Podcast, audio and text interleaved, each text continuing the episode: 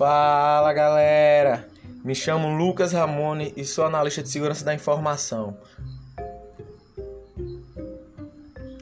Hoje vamos falar sobre mais uma ferramenta de brute force em URL ou fuzzing, você escolhe como é que você quer chamar, eu não importo. E é isso aí. Seguindo aqui o baile, nós vamos ter agora uma em Python, que é a minha favorita, utilizo sempre ela nos meus testes, não uso muito o Go, o Go Booster, mas essa daqui é a que, tipo assim, nunca falta no meu kit. Nunca. Eu tô até pensando aqui em fazer um, um programinha pra, pra mim começar a agilizar mais os meus testes de invasão, usando o de Cirque, o, o Sniper, juntando algumas coisas assim para automatizar. Mas ainda tô vendo isso aí, é uma possibilidade lá pra frente, porque ultimamente tô muito ocupado. Mas vamos lá, apresentar né, o de Cirque o GitHub dele é o do Mauro Soria. Você digita assim, Mauro Soria de Cirque GitHub. Você provavelmente vai encontrar esse GitHub aí. Para instalar ele é facinho, facinho pelo Kali. É aquele velho Git clone.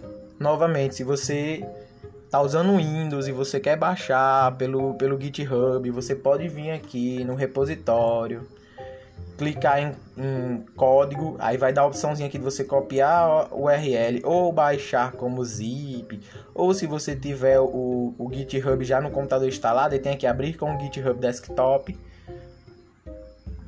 Mas se você, se você for como eu, né, que gosta de usar um pouco o terminal, eu não gosto de usar bastante, mas o pouco que eu gosto de utilizar é só você baixar o Git e dar um git clone no CMD do Windows. Simplesão, easyzão. E é isso aí. Para utilizar ele também você precisa do Python, né? Na versão 3. Não, deixa eu dar uma olhada aqui para ver se pode ser uma versão anterior, né? Hum, não, tem que ser na versão 3 mesmo. Eu nunca usei. É, eu só uso versão 2 quando é obrigatório. Mas se o projeto já tiver na versão 3, eu vou lá e uso a versão 3. Hum, vamos lá, vamos começar, né? Vamos falar um pouco. Você dá o git clone aí, né? Para conseguir é, baixar o repositório para você. Eu que uso o Kali, eu dou o git clone. Dá um CD dentro da pasta do DC, depois que tiver feito o download. Então depois disso é só dar um ponto barra de circ.py, né? Menos U, passando a URL. E ele tem uma coisa bem interessante do do Go Booster que eu vi uma diferença. No caso, se você der menos E, você consegue passar a linguagem que você quer que ele faça o brute force. Por exemplo, se for Ruby, é, você der o menos E Ruby, ele vai usar uma biblioteca voltada para Ruby e vai tentar encontrar pastas de Ruby. Se você der uma menos, é, um menos E.php, ele pega uma word list voltada para PHP. Isso é muito bom, principalmente quando você não tem costume de usar o WP Scan e você pode dar um WordPress, um Julian. Você pode escolher e trabalhar em cima das linguagens. Eu não sei dizer qual as bibliotecas que ele tem. As bibliotecas não, no caso as word lists que ele tem, quais são. Mas nada que uma boa procurada nos repositórios, dando uma olhada no repositório deles, né? Que não dê para encontrar, porque no caso eles trabalham com user agents, tem uma word list chamado user agents, uma dict txt, aí tem 500 blacklist, 403 blacklist e 400 blacklist. Mas aí é só dar uma olhada melhor, adicionar outra word list e você pode passar sua própria word list também, né, usando menos W. Você pode dar comandos para lowercase para ele botar tudo em maiúsculo. Você pode forçar uma extensão com menos F. Você pode fazer um delayzinho no brute force usando menos S ou menos menos delay. Você pode fazer um ataque recursivo, né, usando menos R. Olha, ele é muito bom. Você também trabalha com threads. Você pode trabalhar com cookies, passando cookies. A única diferença dele pro Go Booster é que, se eu não me engano, o Go Booster lá fazia o ataque de brute force, né? Se você já tiver um usuário e senha, você no caso consegue passar esse usuário e senha, ele fazer o login lá dentro e fazer ataques nas URLs lá dentro. Mas nesse aqui, ele eu acho que não tem. É, não tem, mas passando um cookie, você já consegue passar uma autenticação, né? Isso e forçar, no caso, o acesso. Você pode ter um, um JSON também trabalhando para reports. Tem aqui a parte de reports, né? Você tem um Simple Report, o Playtest Report, o JSON Report. Você pode passar um... Para passar um IP, você pode dar o menos IP, você pode passar proxy, HTTP método. Ixi, ele é muito legal. Você pode dar um random, né? Para ele fazer randomicamente os ataques.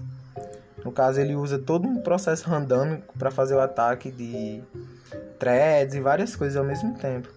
Eu nunca cheguei muito a usar isso aqui, não. Geralmente eu só uso o, simples, o simplório, né? Que é o menos R, onde eu passo a word list e o menos R. Não, o menos R para passar o URL, no caso, né? Falei errado.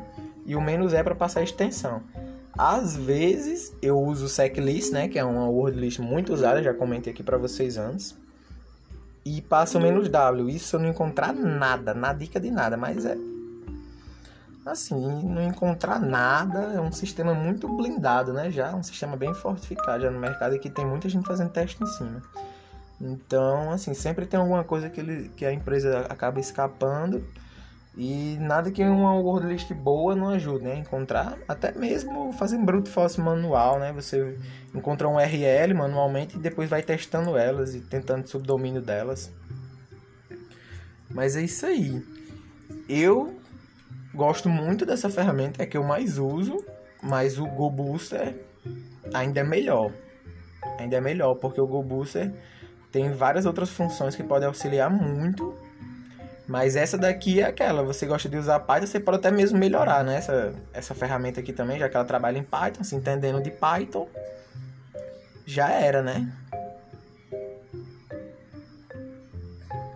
Então, assim, dominar Python é essencial, muitas coisas são em Python e facilita muito o uso. É, no caso aqui, no, no... Como é que se diz? Aqui no repositório dele do Git, tem mostrando vários exemplos de ataques, até mesmo usando a word list. No caso, quando eu uso o user agent, eu posso passar né, o tipo do navegador, no caso é o Explorer, Chrome. Aqui ele dá um exemplo do Explorer, da de JSON Targets, tem vários exemplos, eu recomendo muito você dar uma olhada aqui no repositório que tem aqui no caso como usar, né, e tem aqui alguns exemplos de como usar a pesquisa de diretórios. Ele mostra no caso usando o a word list deles, né, que vem no, na pasta DB, que eu citei no começo. E é isso aí, galera, é uma ferramenta muito boa. Eu gosto bastante dela, uso ela bastante. No último CTF que eu joguei, eu também usei ela, foi ela que me ajudou a encontrar uma flag. E assim, é isso aí. Espero que vocês tenham gostado mais dessa ferramenta. Bem rápido aqui, trazendo ela para vocês. E qualquer coisa, me sigam no LinkedIn, Lucas Ramone. E é nóis, galera. Até a próxima. Valeu, abração.